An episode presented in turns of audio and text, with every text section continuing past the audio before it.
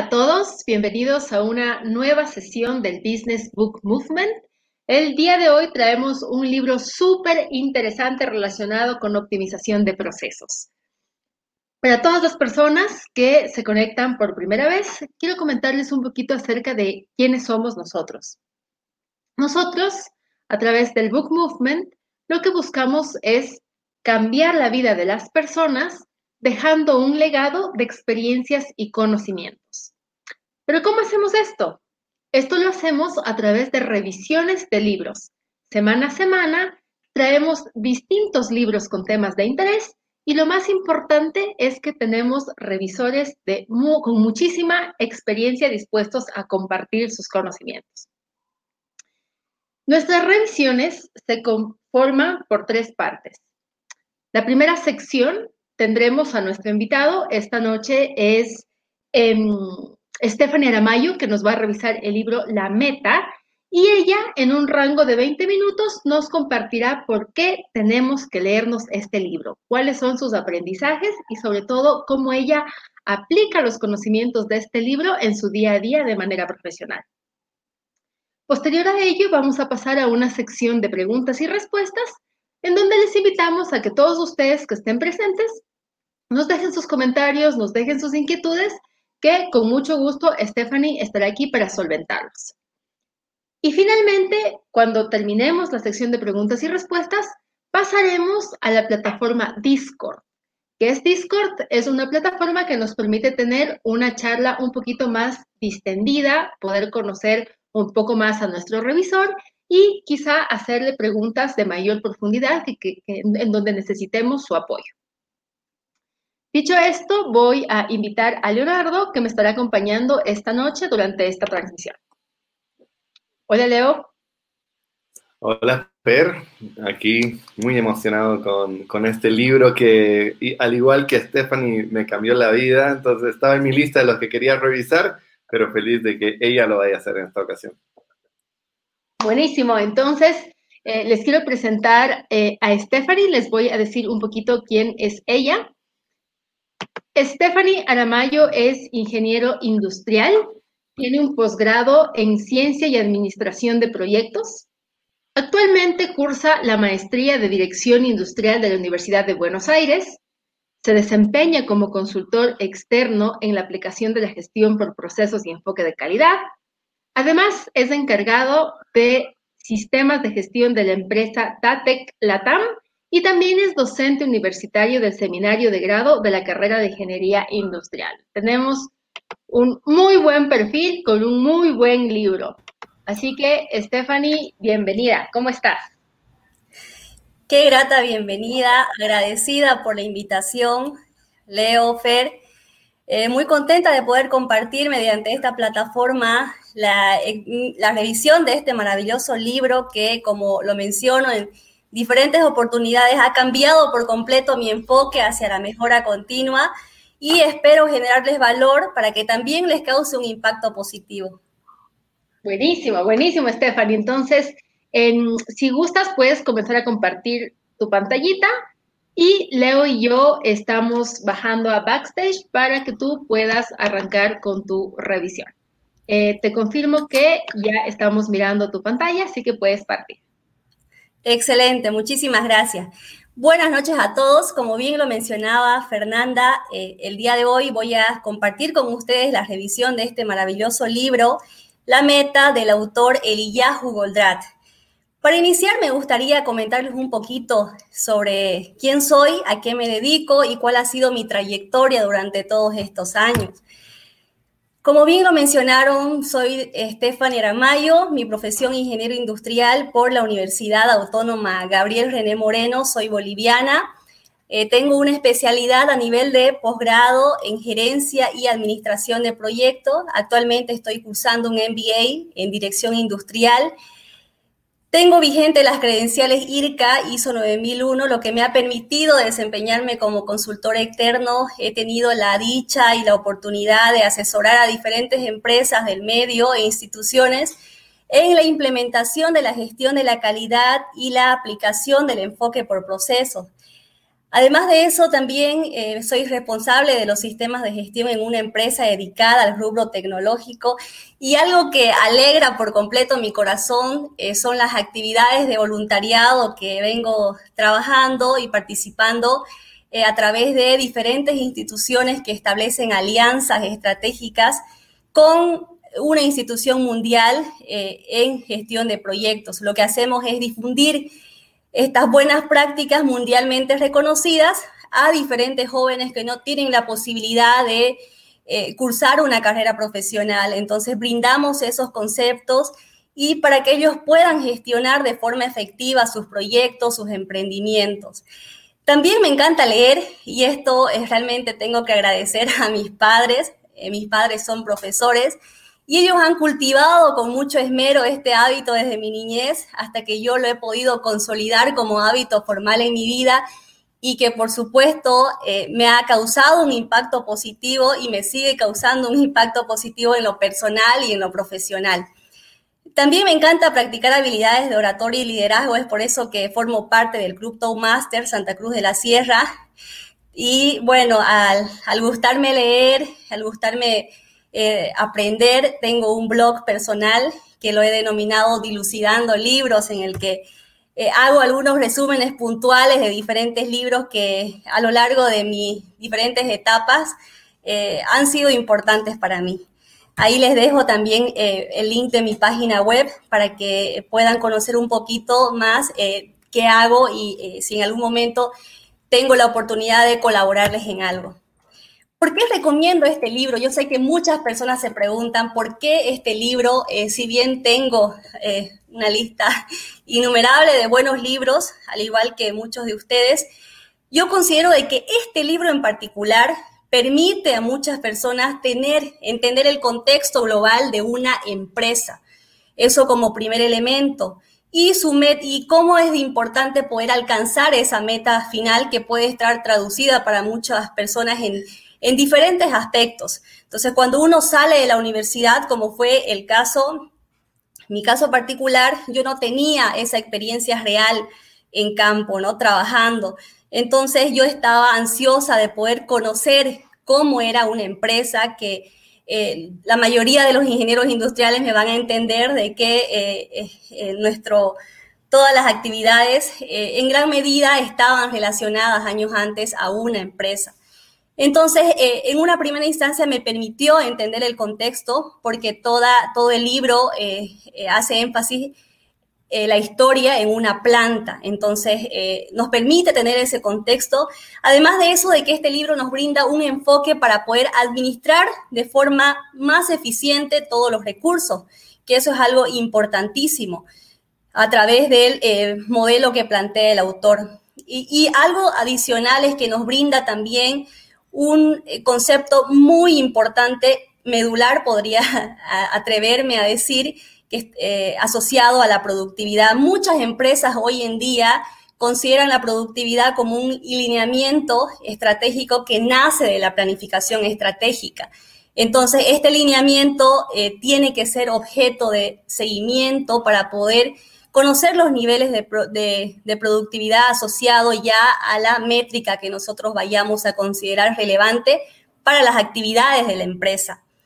Y por supuesto que este libro también me plantea la gestión por procesos y que es algo que me ha costado identificar, pero que puedo aseverar hoy en día, porque me permite definir cómo es de importante que yo pueda considerar todo el proceso, es decir, cuando existan problemas en interacción eh, entre procesos, yo pueda identificarlos oportunamente y pueda implementar cambios que van a estar traducidos a eh, actividades adicionales para que esto de acá se pueda revertir.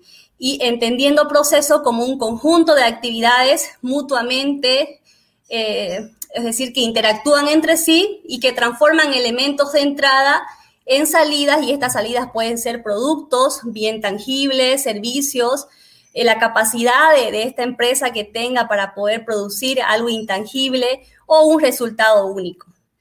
Y finalmente nos plantea este libro que qué importante identificar cuellos de botella.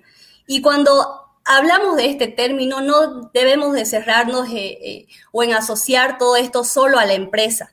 Qué importante identificar aquellos problemas que en cualquier contexto nos generan caos, nos generan ciertas situaciones que eh, comprometen el poder, alcanzar esa meta final. Entonces nos establece de que estos cuellos de botella, estas restricciones que afectan y que nos generan tiempos muertos, lentitud, burocracia, tienen que ser identificados de forma permanente. Voy a comentarles un poco acerca del autor y el propósito que he dilucidado de, por qué escribió este libro. Eliyahu Goldratt nació en Israel el año 1947, fallece el año 2011. Él fue licenciado en física por la Universidad de Tel Aviv, una universidad de Israel y realizaba importantes estudios de posgrado eh, y doctorado en la Universidad de Bar-Ilan, que también está situada en Israel. gran parte de su vida se dedica a trabajar en una empresa dedicada a al desarrollo de, software de programación lineal, eh, lo que le permite, como él hace referencia en, otros libros, eh, tener o identificar, mapear problemas comunes de diferentes empresas asociadas a diferentes rubros. Entonces, esto fue como que una puerta para que pueda eh, más adelante publicar el modelo que eh, plantea en este libro. Además de eso, es, muy conocido por ser el creador de la teoría de las restricciones, que es lo que, en lo que vamos a profundizar eh, en este libro, y también es conocido por los aportes al diagrama causa y efecto.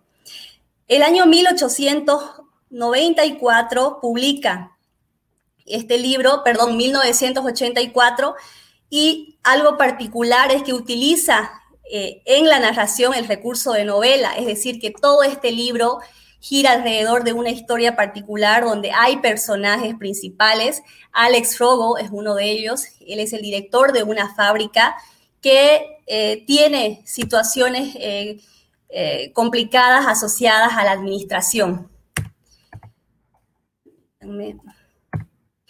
Adicional a este libro, La Meta, este autor ha publicado otros importantes libros como eh, Necesario pero no suficiente, eh, El síndrome del pajar, que también son libros que también he leído y que tienen eh, connotación hacia la gestión y ahí los, invito a que puedan revisar si tienen la curiosidad de profundizar en, en alguno otro de ellos.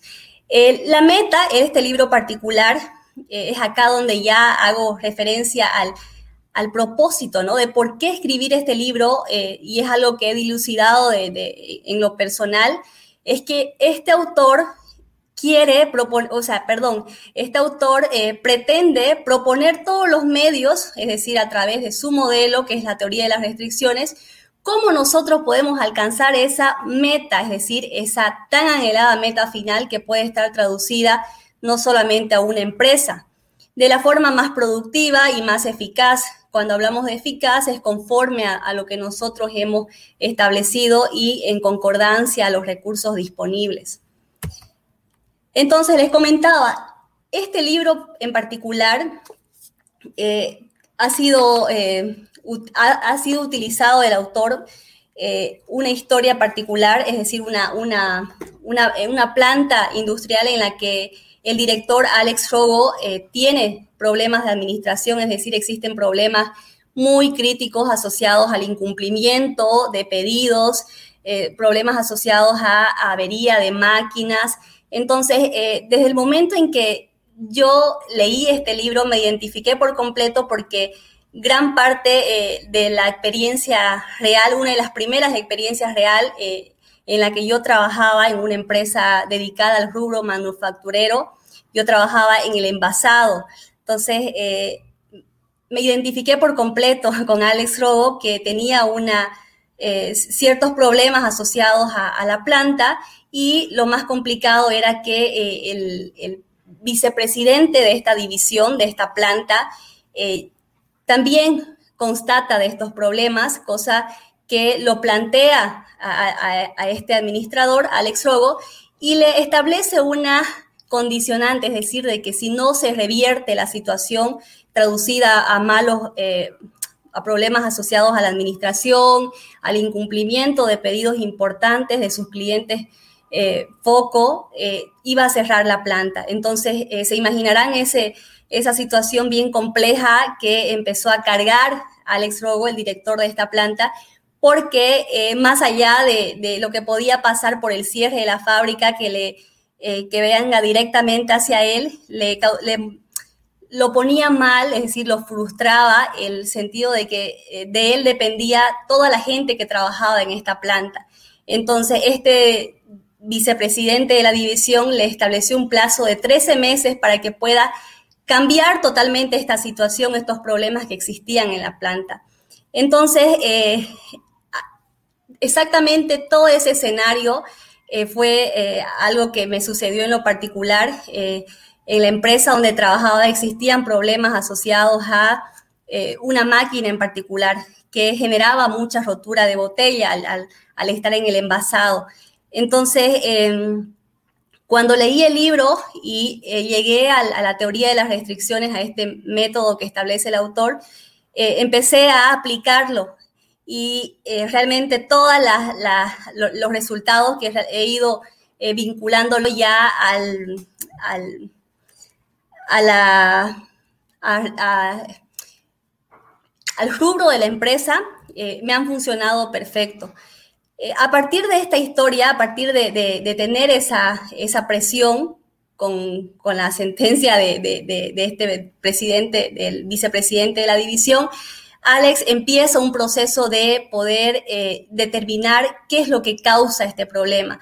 Establece reuniones permanentes con el equipo, que fue algo que también fue un recurso que utilicé y que me generó eh, bastante, me generó de forma positiva, es decir, me, contribuyó mucho al proceso y logra identificar que existía problema en una máquina.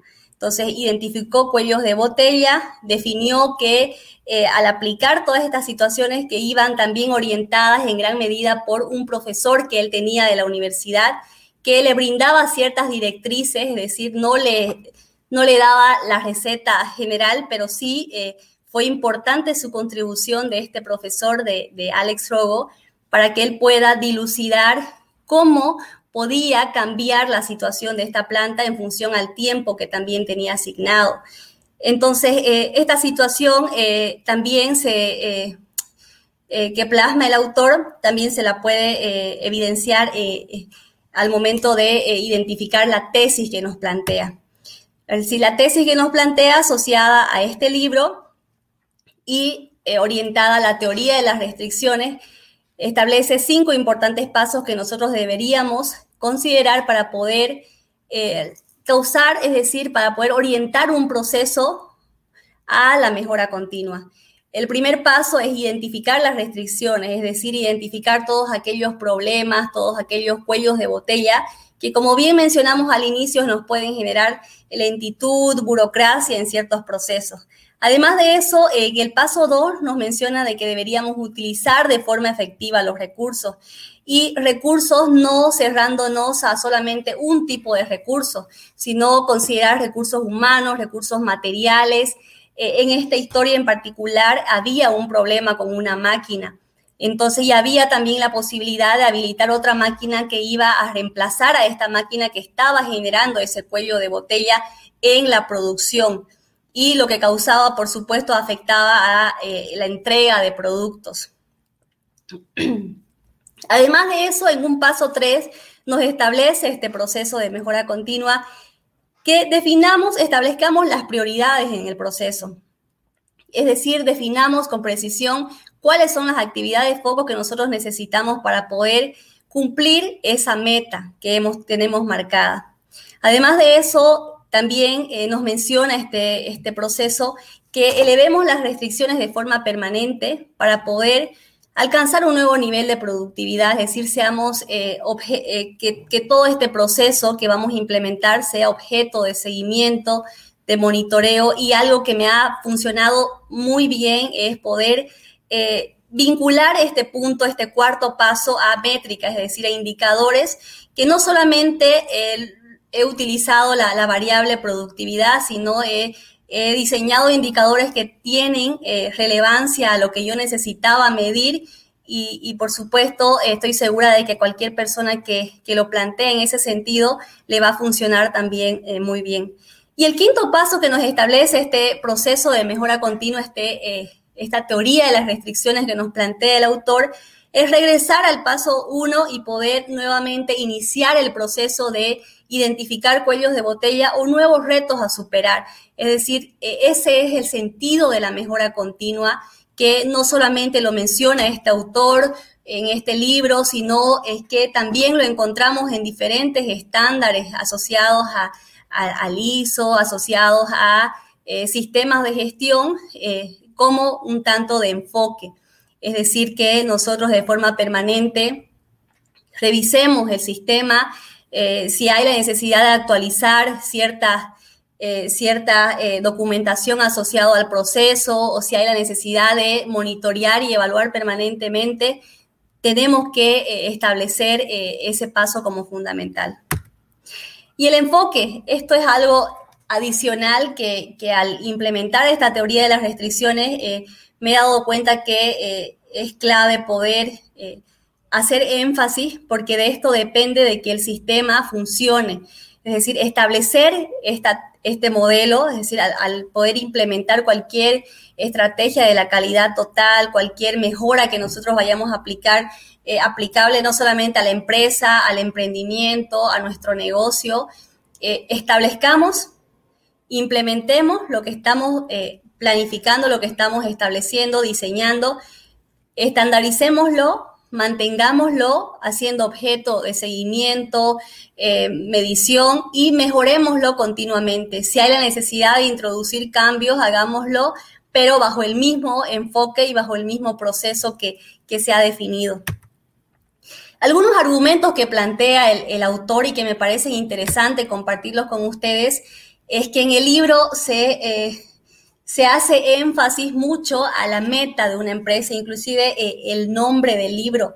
Eh, podemos en, algunos casos tal vez distorsionar ¿no? el, sentido mismo, el sentido profundo de lo que es una meta o lo que eh, trata de hacer entender el autor. Y esto, este concepto podemos confundirlo a nivel de una empresa específica o algún emprendimiento, negocio o proyecto que hace referencia a reducir costos, a aumentar la tasa de mercado o en algunos casos a poder controlar específicamente ciertos procesos, documentarlos, poder eh, mejorar el servicio de clientes eh, o elaborar productos de manera un poco más eficiente. Y de forma eh, muy puntual, este libro permite establecer de que la meta asociada ya al concepto y a cualquier persona se entiende por aquel objetivo u eh, acción que nosotros queremos alcanzar, a dónde queremos llegar. Y asociado a una empresa es que la única meta de toda empresa, de todo emprendimiento, de todo, de todo eh, eh, negocio con ánimos de lucro, es decir, que exista por un, que nace, es de obtener ganancias ahora y en el futuro. Y esto tiene mucha connotación y aquí quiero hacer énfasis en la estructura de las diferentes empresas. Hoy en día, las personas principalmente que han tenido experiencia trabajando o que están trabajando en una empresa, eh, al momento de, su estructura como tal de procesos, se cuentan con procesos de revisión, análisis y mejora, que estos monitorean a todos los procesos en un todo, partiendo por los requisitos del cliente. Eh, además de eso, se cuentan con procesos principales o también llamados procesos de la cadena de valor, que estos sí generan el dinero a la organización y son los responsables directos de poder garantizar su permanencia en el tiempo pese al contexto eh, que esté eh, cursando, es decir, generan el dinero en la organización. Y finalmente existen también procesos constituidos como soporte, procesos eh, orientados a poder brindar ese soporte directo para que estos procesos principales o de la cadena de valor puedan cumplir con el objetivo, con la meta que tiene definida la empresa, que eh, en muchos de los casos está traducida a un número, es decir, a, ventas o eh, a poder proporcionar al cliente todo y poder cumplir con esa satisfacción. Y bueno, algo que también me generó un impacto positivo era entender el concepto de el cuello de botella y este libro lo plantea de manera muy particular. Eh, cuando ustedes tengan la oportunidad de eh, leer el libro, se van a dar cuenta de que el cuello de botella yo puedo traducirlo, es decir, yo puedo ejercer control del cuello de botella, identificarlo de la forma más fácil posible y en función a las unidades que yo quiera llegar a medir.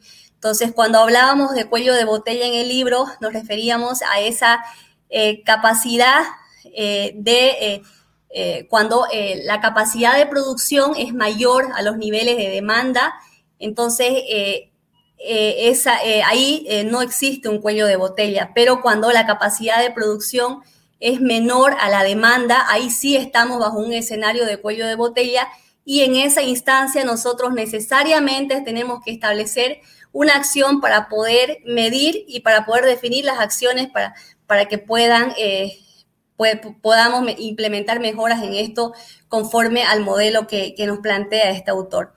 Entonces, una buena práctica que me ha servido durante, esto, durante todos estos años es a partir de, eh, para el proceso de identificación de cuellos de botella en una empresa, sostener reuniones con los líderes de, área, con los líderes de proceso, en el cual eh, establecemos la forma en la que vamos a controlar, es decir, vamos a poder identificar dónde existe un cuello de botella.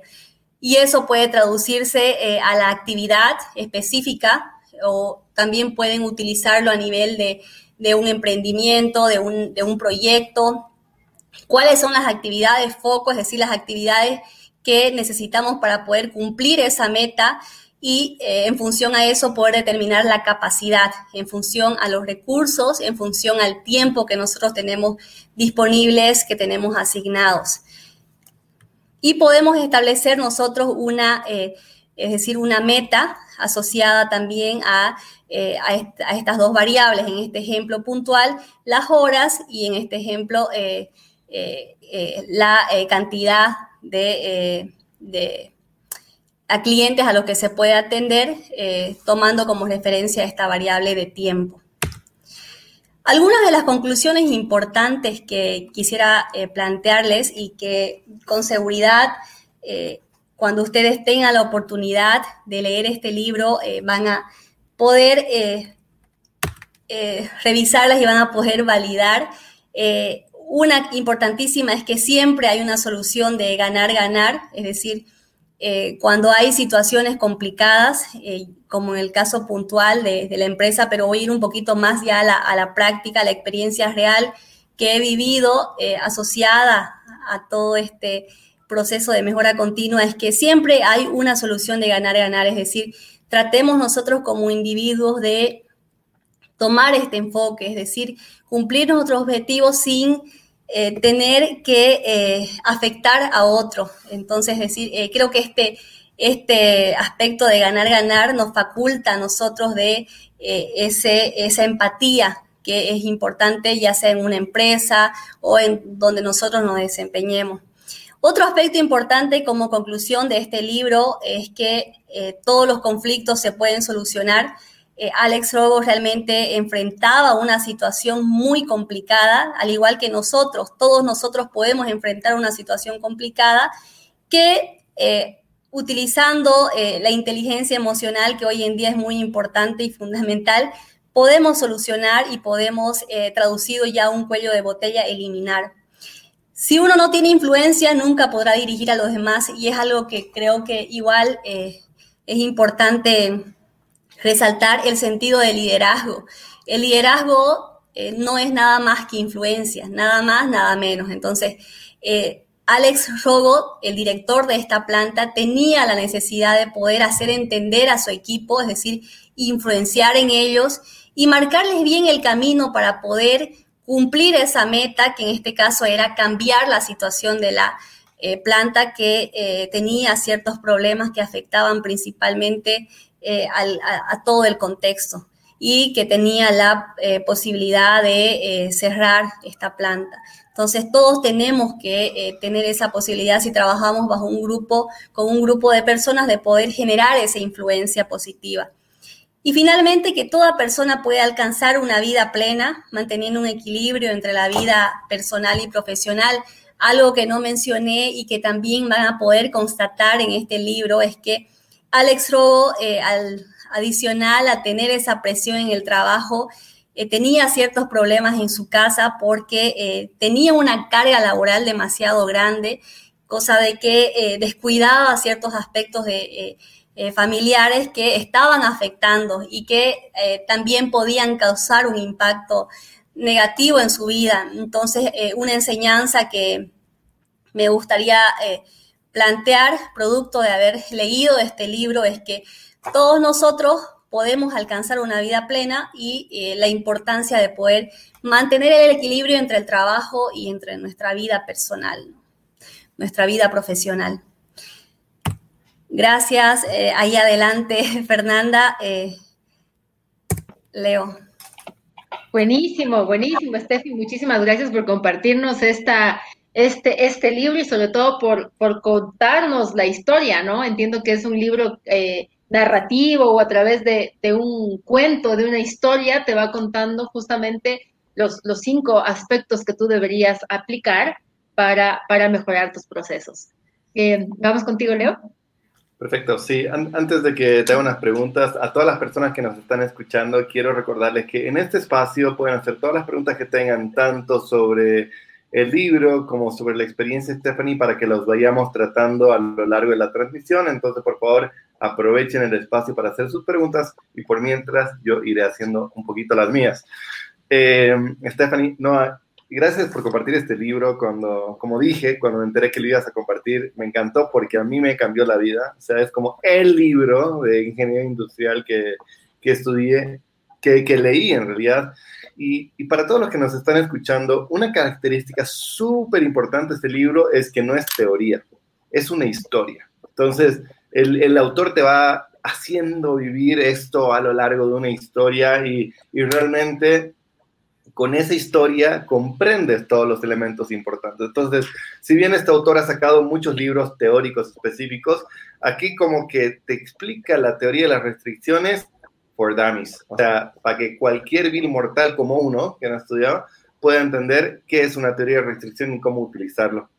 Ahora, eh, Stephanie, em, hay un ejemplo que es súper claro, que es eh, de la fila, eh, de, todas las personas que, se ponen en una fila y donde justamente explica eh, cómo identificar el cuello de botella. No sé si, si, si pudieras hablarnos un poquito más de ese ejemplo, o sea, de cómo logra comprender cuál era el cuello de botella en el ejemplo de los scouts y la fila.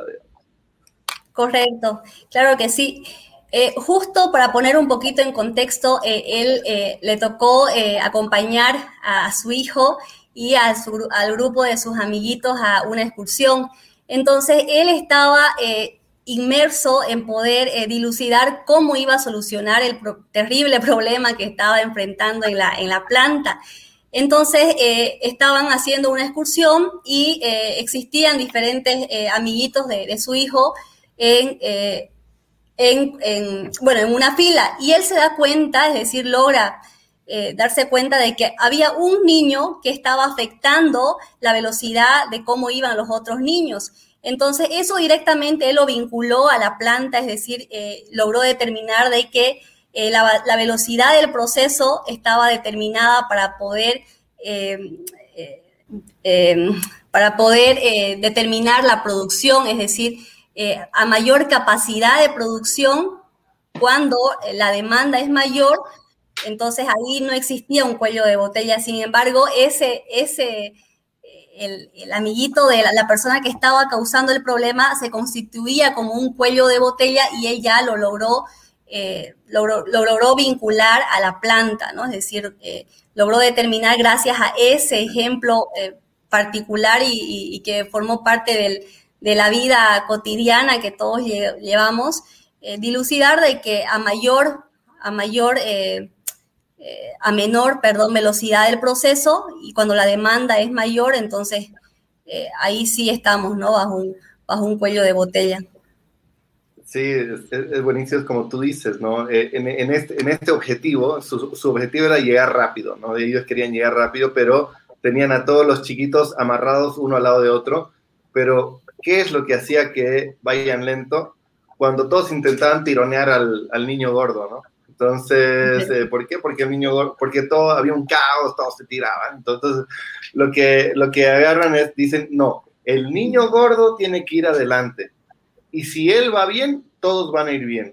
Y ese solo cambio cambió completamente, o sea, realmente llegaron más rápido, ¿no? Entonces, ese ejemplo de encontrar el niño gordo de, de, de, tu fábrica es súper importante, o sea, ¿qué es aquello que realmente tiene que avanzar para que todo fluya. Entonces, eh, creo que ah, nunca me voy a olvidar ese niño gordo eh, trancando eso y pues, pues me, por eso quería... Eh, hacer hincapié en eso porque me quedó súper claro. O sea, el niño gordo, hay que encontrar el eslabón débil, el niño gordo de la fila, y, ahí posiblemente vas a, vas a encontrar que, dónde tienes que mejorar.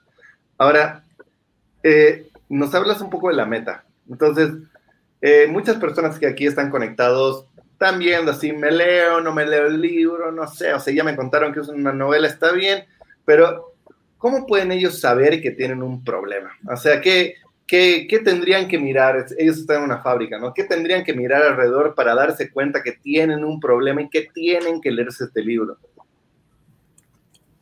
Eh, un problema. Bueno, algo que está afectando por completo a la consecución de algo que consideran una meta, ¿no? Algo que realmente eh, está afectando de manera directa, puede ser un objetivo mismo, ¿no? Eh, yo establezco algo que tengo que alcanzar en función a un tiempo determinado. Entonces, un problema, una restricción, un cuello de botella es algo que me afecta, es decir, que me va a afectar profundamente a que yo pueda cumplir esa meta o ese objetivo que me he planteado. A ver, Stephanie, yo quisiera hacerte una pregunta. Em, sé que tú eres consultor. Entonces, ¿cómo, cómo es el proceso? Te, tú vas a una empresa por primera vez, te, te dicen necesitamos ayuda para mejorar nuestros procesos. Eh, tú llegas por primera vez eh, y ¿cuál es la primera pregunta que les haces? ¿Les dices eh, cuál es tu meta? O, les dices, a ver, quiero que me expliquen cuáles son sus problemas? ¿O cómo tú identificas el, el cuello de botella? ¿Tú vas y, visualizas el proceso? O sea, ¿cómo, ¿cómo sería el procedimiento que, que haría Stephanie cuando llega a, una empresa a apoyarlos. Perfecto. Bueno, eh, cuando he tenido la posibilidad de trabajar como consultoría externa, todo parte de un relevamiento, ¿no? Y este relevamiento, como hacía referencia, eh, puede estar eh, inmerso en, reuniones, sostener reuniones con el líder de área. Entonces, el líder de área de cada proceso, es decir, de, de todos los procesos que existen en una empresa. Entonces, eh, se establecen diferentes herramientas que, he utilizado en la que eh, determinamos eh, en una primera instancia, es decir, que ellos puedan declarar qué consideran que está afectando al proceso actualmente, es decir, con qué problemas se están encontrando. Entonces ellos empiezan a declarar, o cada líder de área, yo tengo problema con el pago a proveedores o tengo problema con que este proceso realmente demora demasiado para que yo pueda seguir el proceso normal, es decir, seguir con, con mis actividades, con la operativa diaria. Entonces, a partir de juzgar ellos sus procesos, es decir, sus procesos y todos los procesos del contexto macro, eh, me permite a mí eh, generar un macro de declaraciones que luego las voy cruzando con cada área. Entonces, en función a eso, en función a todo ese relevamiento, en función a poder identificar que para eso también hay diferentes estrategias, yo establezco un plan de acción, es decir, cuál va a ser eh, las actividades a las que eh, se comprometen tanto los, los líderes de proceso eh, a poder ejecutarlas y adicionalmente a eso hacer que tengan coherencia con un mapeo, es decir, con el mapeo del proceso y de lo ideal que debería hacerse pero todo parte eh, por ese eh, relevamiento importante. Buenísimo, Stephanie, y, esto me da pie a, otra pregunta.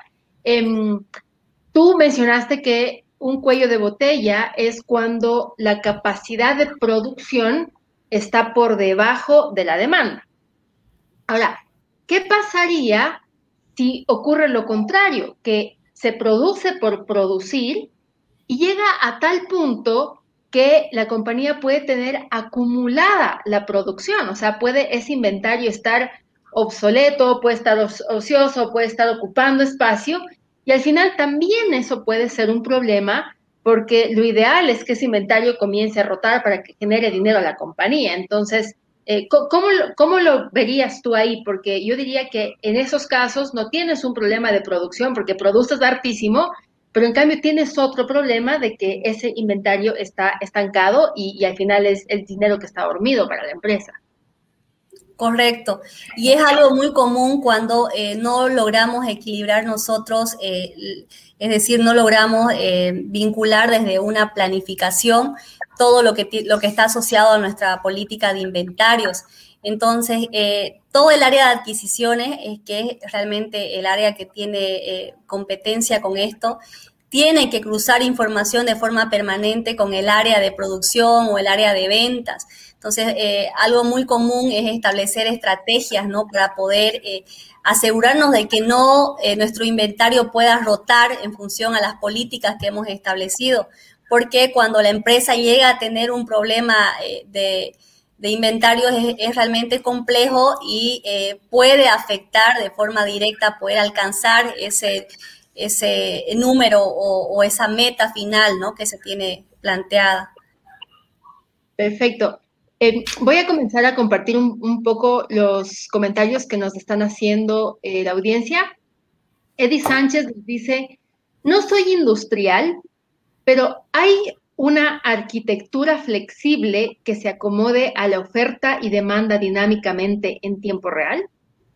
Mm, a ver, eh, hay una arquitectura flexible que se acomode a la oferta y la demanda dinámicamente. Eh, la verdad no, comprendo mucho la pregunta, pero bueno, eh, tal vez esto tiene, no sé si tiene relación con cuantificar mi oferta y mi demanda. Entonces ahí ya estaríamos entrando en otro tema que está asociado ¿no? al estudio de mercado, ¿no? a otros aspectos que, me permiten determinar esto yo como parte también de ya como con el proceso correspondiente, yo debería tener eh, eh, eh, con precisión determinado cuál es mi oferta, cuál es mi demanda y en función a esto poder establecer mis niveles de, producción. Perfecto. Ahí igual, Eddie, si quieres acotar un poquito más a, tu inquietud, la podemos revisar más luego. Alejandro Saavedra nos dice, hola Stephanie, ¿Podrías contarnos cómo es que se explotaron las restricciones? Y si es que además del ejemplo del libro, ¿tienes en mente algún ejemplo de otra restricción que haya sido explotada? Ok, ¿cómo se explotaron las restricciones? Perfecto. Bueno, eh, en este caso particular del libro, eh, ¿cómo encaró Alex Rogo es decir, eh, cómo empezó a aplicar cada paso que está orientado a la teoría de las restricciones, él empezó por identificar cuál era el problema, ¿no? Cuál era el problema que estaba afectando de manera directa a toda la situación que eh, tenía la planta. Entonces, identificaron de que había un problema con una máquina que generaba mucho tiempo muerto, había una acumulación de pedidos enorme que estaba causando un impacto profundo en la entrega de productos. Entonces, a partir de poder identificar esos ciertos problemas que no solamente estaban vinculados a, algo específico, eh, empezó a eh, determinar qué, recursos podía utilizar de manera más efectiva. Eh, estableció reuniones permanentes con todo su equipo, definió ciertas actividades que puedan ver cada persona, Además de eso, estableció prioridades, ¿no? Definió de que eh, esta máquina eh, no generaba una, una connotación importante al ser un cuello de botella y eh, había una máquina que no estaba siendo usada que lograron establecerla en, en, toda la línea de producción. Entonces, esto ayudó en gran medida también a poder cubrir con todos los pedidos que tenían acumulados y, funcionó de manera perfecta, ¿no? fue algo que uno de los responsables de producción implementó y que realmente Alex Robo ahí agradeció mucho porque fue una, una solución muy proactiva y, oportuna en el momento que estaban atravesando. Además de eso, eh, marca de que una vez de que funcionó todos estos pasos, aplicaron ciertas mejoras, eh, tomaron, les, quedó, perdón, claro a todos eh, cuál era el enfoque que debían de seguir en adelante. Entonces, y aplica, aplicado ya mi experiencia real, algo fundamental es eso, ¿no? Poder hacer entender, no solamente a nivel equipo interno, sino a toda a todas las personas involucradas en, la empresa la importancia de poder mantener este enfoque, mantener este enfoque para que de forma permanente eh, podamos ver los resultados eh, positivos a la interna. O sea, a ver si, te entendí bien, entonces básicamente tenía una planta eh, con diferentes máquinas funcionando, pero se les estaba acumulando inventario y lo que hicieron para evitar que se les acumule inventario fue aumentar esa máquina que no está pudiendo producir lo suficiente para que no se acumule el inventario y siga pasando, ¿no? O sea, eso es un poco... pasa de que tenían un problema eh, muy evidente asociado a la entrega, la, entrega comprometida. Eh, había un, justo eh, cita el libro algo puntual que el vicepresidente de la división llega a la empresa a hablar con Alex Rogo porque no habían cumplido con un pedido de un cliente muy importante entonces era un cliente VIP para esta empresa. Entonces incumplió con el, con el pedido y adicional a esto tenía otros pedidos eh, atrasados con tiempos que realmente eran bien complejos, entonces no eran aceptables. Entonces eh, esto eh, conllevaba a que existía un problema muy crítico en la producción. Y eso, por supuesto que esto ya es asociado a una máquina, ¿no? Identificaron que era el problema una máquina que no estaba permitiendo o que generaba ese, ese impacto directo a esta, este incumplimiento en pedidos. Perfecto, buenísimo. Tengo una inquietud de Mike Mora. Nos dice, a los consultores les enseñan a usar el pensamiento inductivo empezando por la respuesta, por el poco tiempo que tienen para charlar con el CEO. ¿Haces de eso tú también? Y aquí nos dice, eh. acotando, empiezan con la respuesta y van hacia atrás hasta llegar a la pregunta. Eh, si, me puedes volver a, la primera parte, por favor, ahí un ratito. Pensamiento inductivo empezando por la respuesta, pero eh, el poco tiempo que tienen para charlar con el señor. Correcto, sí, y esto me ha pasado, eh, Mike, te lo te comento en lo personal, eh, principalmente en procesos de auditoría, ¿no? Que es donde los líderes de, área, tanto como el CEO o los niveles más altos de, la organización, realmente mm, la mayoría de los casos no, no, no, Mm, no eh, brindan el, soporte que tal vez nosotros esperamos, ¿no? Es decir, el acompañamiento un poco más directo en todas las actividades. Entonces, algo que me ha funcionado es que desde eh, eh, al inicio de, gestión, como parte de, la planificación estratégica, poder hacer énfasis en esto, ¿no? En la importancia del proceso no solamente de auditoría interna, sino también el proceso de revisión de eh, o identificación de cuellos de botella y o actualización ¿no? de documentos que, que eh, generan un impacto positivo en, toda empresa. Entonces sí me ha pasado. Buenísimo, buenísimo. Una, un arte, una habilidad ser ahí consultor y extraer la información para, para poder avanzar. Leo, ¿tienes alguna pregunta adicional? Eh, no, creo que, creo que has tocado todos los elementos importantes del libro, pero solamente hacer énfasis, o sea, es una historia tan buena, tan clara, que de verdad eh, es, es, muy fácil luego de poder extrapolar. Yo, yo tengo una duda. No sé si el libro habla algo al respecto, pero tú mencionaste que una de las conclusiones o aprendizajes era que si uno no tiene influencia, nunca podrás dirigir a los demás. Entonces, la pregunta concreta es, ¿el libro te habla algún tip o, algo al respecto de cómo, de, cómo lograr influir en, tu equipo que está a cargo?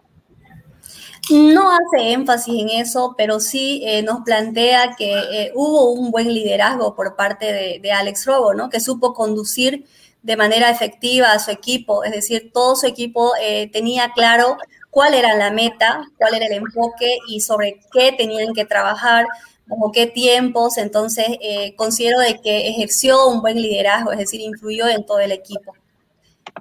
Buenísimo, buenísimo, chicos antes de pasar a las conclusiones y pedirle a cada uno de ustedes que, a, ustedes dos que nos pueda concluir sobre esta revisión y sobre este eh, libro maravilloso, quiero comentarles a todas las personas que están del otro lado un poquito sobre Notion 360. Notion 360, como ustedes pueden ver ahí abajo en, el banner, es eh, quien está detrás de cada una de estas revisiones. Es el motor que eh, se encarga de todo lo que sucede aquí, desde eh, identificar los libros, identificar revisores, buscar gente experta, así como Stephanie que nos acompaña esta noche. Y también está haciendo algo un poquito más allá, un poquito eh, brindando información y buscando que las personas logren capacitarse de una manera mucho más práctica. Y para eso está habilitando diferentes talleres. Nada más pongo a su conocimiento que en el mes de septiembre, a inicios del mes de septiembre, estará eh, iniciando un taller, una masterclass de Design Sprint, que es una metodología para resolver eh, problemas en tan solo cinco días. Entonces, para todas las personas que estén interesadas, búsquenos en Book Movement, escriban por ahí y de seguro el personal de Notion 360 se contactará con ustedes. Dicho esto, eh, pero también les voy a dejar aquí el banner para que se, se contacten al, se conecten al cafecito buquero que va a ocurrir tan pronto termine esta revisión. Esto lo hacemos en la plataforma Discord y aquí van a poder compartir de una manera mucho más directa con Stephanie y por qué no ponerle en conocimiento las dudas de su empresa, de los procesos que tienen, que quizá Stephanie sin duda les va a dar un, buen soporte, un buen, una buena respuesta. Antes de cortar, Mike Mora tiene una duda más y nos dice,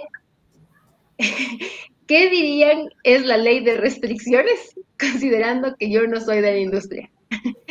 Buena pregunta, Mike. Si nos cuentas, Stephanie, un poquito de qué es la ley de restricciones para todas las personas que, no están familiarizadas con esto, eh, puedan entender un poquito mejor. Eh, bueno, yo lo, traduzco a que es un proceso maravilloso de, que me conduce hacia la mejora continua. Entonces, a través de, este, de estos cinco pasos, que como bien lo, lo plantea el autor, es la teoría de las restricciones, ¿no? Esta es la definición que él que él eh, maneja para presentar este modelo. Pero sí, eh, yo lo, traduzco así, ¿no? Es un proceso eh, que me conduce con seguridad hacia la mejora continua, ¿no? Y aplicable, esto quiero hacer énfasis, no solamente en un contexto empresa, Entonces, empecemos a aplicarlo a nuestro contexto en función a las actividades que nosotros realizamos y que con seguridad van a haber un impacto positivo. Buenísimo. A ver, eh, voy a intentar eh, acotarle igual a eso. Para mí, Mike, lo que son las teorías de las restricciones básicamente es entender de que tu empresa tiene muchas partes, ¿no? Es como una cadena de producción, o sea, son todos los scouts que están uno al lado de otro. Pero cada uno tiene diferentes fuerzas, diferentes capacidades. Entonces, si todos avanzan al máximo, se van a entorpecer los unos a los otros, no van a poder avanzar bien, uno va a ir ahí al otro, al otro ritmo y se van a estar trancando constantemente y trancarse constantemente cuesta mucho. Entonces, lo que te dice con la teoría de las restricciones es que tienes que identificar el eslabón más débil, o sea, el gordo, y eh, en función de él, optimizar todo lo demás. ¿Qué significa optimizar todo lo demás? de que todos vayan al ritmo del gordo para que te asegures de siempre estar produciendo y que no se te acumule inventario en ninguna parte de tu empresa, porque al final de cuentas, eh, inventario acumulado es dinero no ganado, ¿no? Entonces, un poquito lo que propone el autor es eso, es comprender de que no porque tengas la, mejor máquina la vas a tener eh, funcionando a 10.000, 27.000%, sino lo tienes que hacer funcionar a la velocidad del eslabón más débil. Y eso es un poquito, y, y cuando ya lo haces, eh, luego vas a tener otro problema, porque vas a tener que optimizar en función de otra máquina y otra máquina, y eso es un poco las restricciones. Las restricciones, tu gordo, digamos. Correcto. Y algo que quiero complementar, perdón, es que eh, tocó en algo, bueno, algo importante y que no mencioné, es que esta planta, eh, muchos podrían interpretar de que sí es productiva, porque en ese estamos hablando de los años 1980, cuando eh, todavía no teníamos un gran avance a nivel eh, de tecnología. Esta máquina, esta planta sí tenía robots, es decir, habían robots inmersos en el proceso de producción, pero eso no significaba de que era productiva, es decir, y tampoco que tenía los mejores números. Entonces, eso no es determinante y, eh, como mencionaba Leonardo, ¿no? la idea es poder partir por identificar eh, todas las, restricciones, los cuellos de botella y en adelante poder eh, dar continuidad a, los siguientes pasos. Me, causa gracia la siguiente comentario. No les voy a... con esto nos vamos a, ir para el café buquero porque está muy, muy divertido, pero básicamente Eddie nos dice, teoría de restricciones, ¿no sería mejor adelgazar al gordo o reemplazarlo? Es una medida que muchos asumen, muchos, eh, muchas empresas eh, toman esa decisión eh, más contundente, ¿no? Y aquí Pablo nos dice, cambiarlo o adelgazar es el último paso de TOC, ver la manera de eliminar el cuello de botella. Dicho eso, chicos, de seguro vamos a poder hablar un poquito más en el cafecito buquero, pero antes quisiera que Leo, tú nos digas cuáles serían tus conclusiones de esta noche. Buenísimo. Eh, para todos los que están aquí o los que se conectaron tarde, este libro es el libro que tienes que leer para entender acerca de optimización de procesos. Te va a ayudar a comprender dónde está trancado y qué tienes que hacer para que las cosas fluyan en tu empresa, en tu proyecto y en, tu, eso. Entonces, lo cuenta como novela y, te, y va a ser muy fácil para que lo puedas leer. Gracias, Leo. Eh, vamos contigo, Stephanie. ¿Cuáles serían tus conclusiones de la noche? Bueno, eh, la verdad es que yo espero que las personas que lo deseen tengan la oportunidad de leer el libro. Eh, estoy segura desde que la parte inicial van a imaginarse, ¿no? Estar en la planta, vivir la situación que vivió el, este protagonista y van a poder tener las herramientas para poder aplicar esta teoría de las restricciones a la vida diaria, ¿no? es decir, que les pueda generar un valor agregado. Eh, les agradezco y, bueno, espero que puedan, podamos seguir compartiendo en adelante. Buenísimo, buenísimo, Stephanie. Muchísimas gracias a todos, muchas gracias a ustedes dos por estar aquí acompañándonos esta noche y les invito, conéctense ahorita al Discord que vamos a tener una charla un poquito más distendida con todos los conocimientos y experiencia de Stephanie. Dicho eso, les agradezco muchísimo por acompañarnos en esta sesión. Nos vemos. Gracias. Chao, chao.